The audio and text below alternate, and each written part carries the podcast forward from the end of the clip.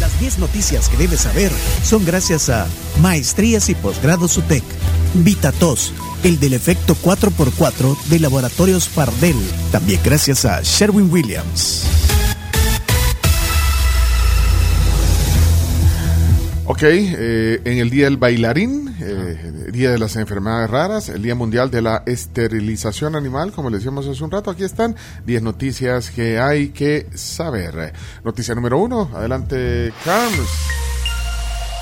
Al menos 13 cabecillas de pandillas ya se encontraban en México antes del régimen de excepción. Según una investigación de la prensa gráfica, informes de inteligencia policial revelan que varios cabecillas de pandillas huyeron a México antes del régimen de excepción en El Salvador y desde ahí mantenían un control activo sobre la pandilla.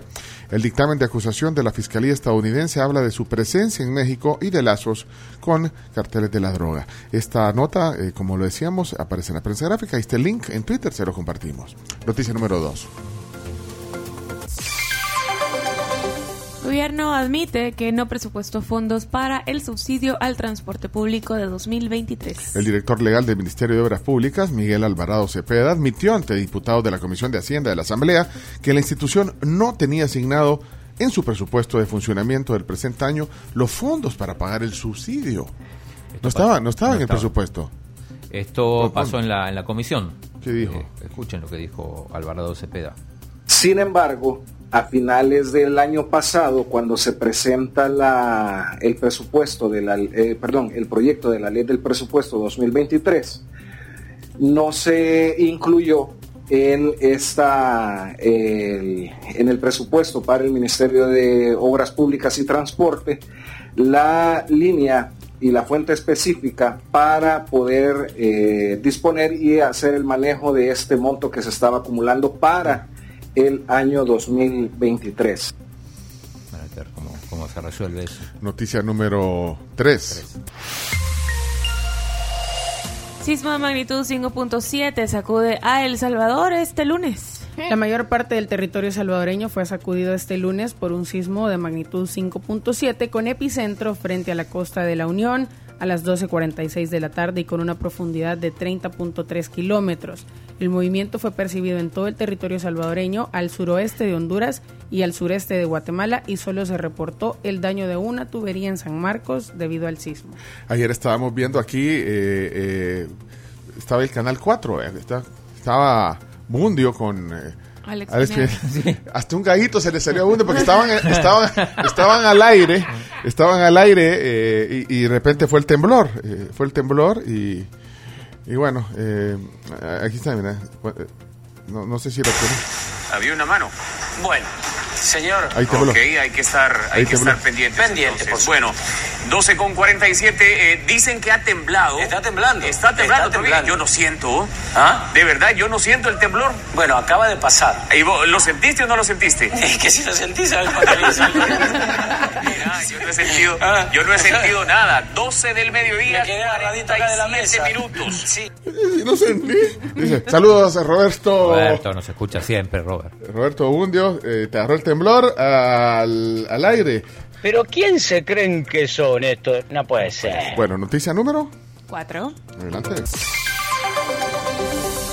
Titular de Arena reitera que el próximo presidente debe venir del pueblo.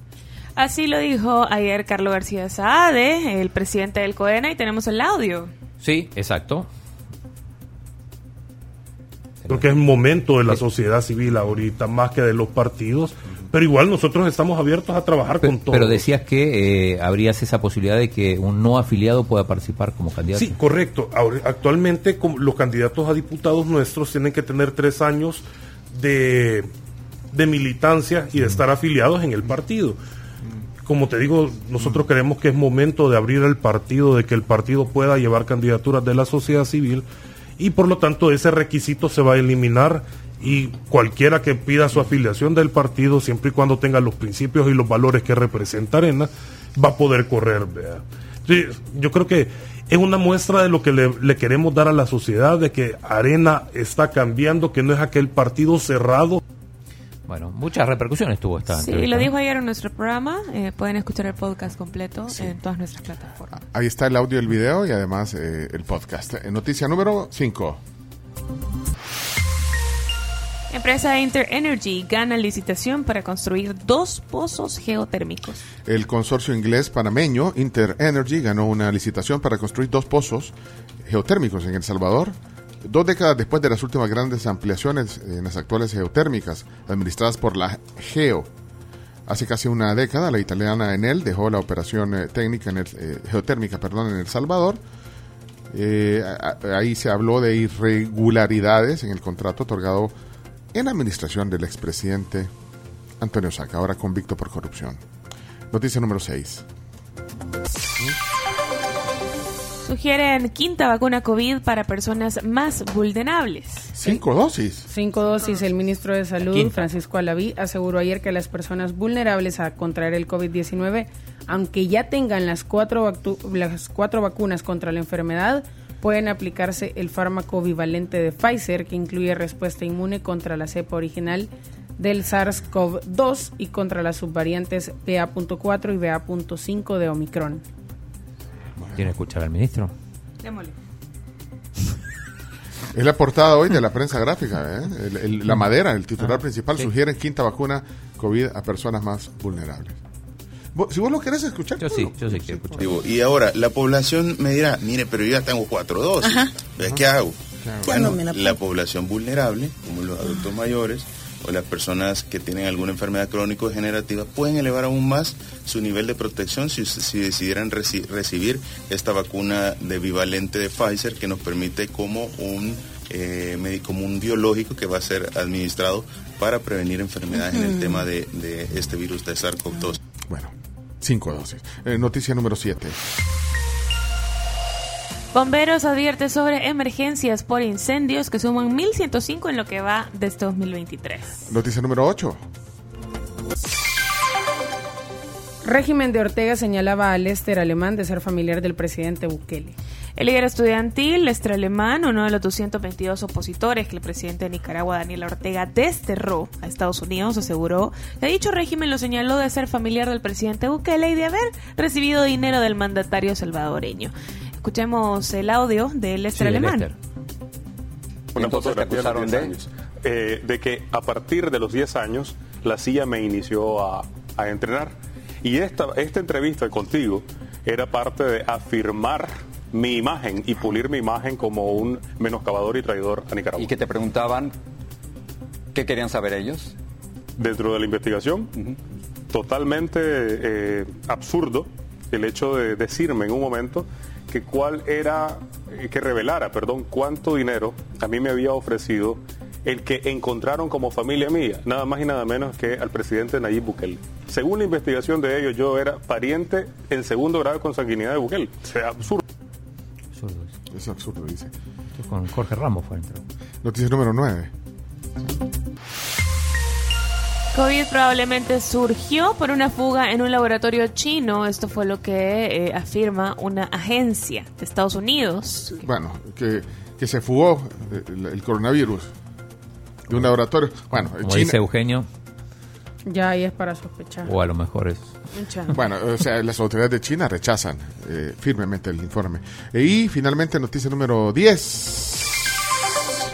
Contingente militar salvadoreño inicia viaje para adiestramiento de misión ONU en Líbano. 52 soldados salvadoreños partieron ayer a España, donde van a recibir el est- eh, adiestramiento por tres meses junto a la Fuerza Armada Española. Bueno, eh, no, no salió la nota, pero inició el sistema de fotomulta. Este bonus track, eh, fotomulta, ya Fotomulta. lo probaron ayer en la Alameda Manuel Enrique Araujo. Eh, ahí están, son, los han puesto como en los postes. Tiene tres cámaras. Estoy viendo aquí una, una foto del, del sistema. Está en su fase de prueba en la Alameda Enrique Araujo. Harán pruebas para ver cómo funciona. Y bueno, eh, después vamos a ver cómo les va. Hasta aquí 10 noticias. Gracias a Sherwin Williams, que les recordamos que tienen más de 8000 colores a escoger. También Habitatos, que pueden reducir los síntomas, refrescar la garganta, disminuir las molestias y aliviar sus pulmones. Es de Laboratorios Fardel. Y también las maestrías UTEC pueden pedir más información al 2275-2700. Las clases comienzan este sábado, 4 de marzo. Pilas ahí. Eh, bueno, y, no, digo, porque algunos estaban diciendo que se perdieron algunas noticias porque que estaba inestable. Está bien estable. Ya reiniciamos todo, ¿ya? Chomix, de la internet. Ojalá ahí nos avisen si sigue eh, fallando. Pero que lo busquen en el podcast. En el podcast, en un ratito ya va a estar el podcast de las 10 noticias en la plataforma de la tribu. Música Eh, de elevador, dice. Viene el tema del día. Una, una voz y un rostro muy conocido porque sale todos los viernes en la televisión. Comenta da su opinión, es abogada. Eh, también tiene un eh, máster en Derecho Penal. Y bueno, ella es Tania Pastor. Esta mañana, en vivo en la tribu, a continuación, en el tema del día.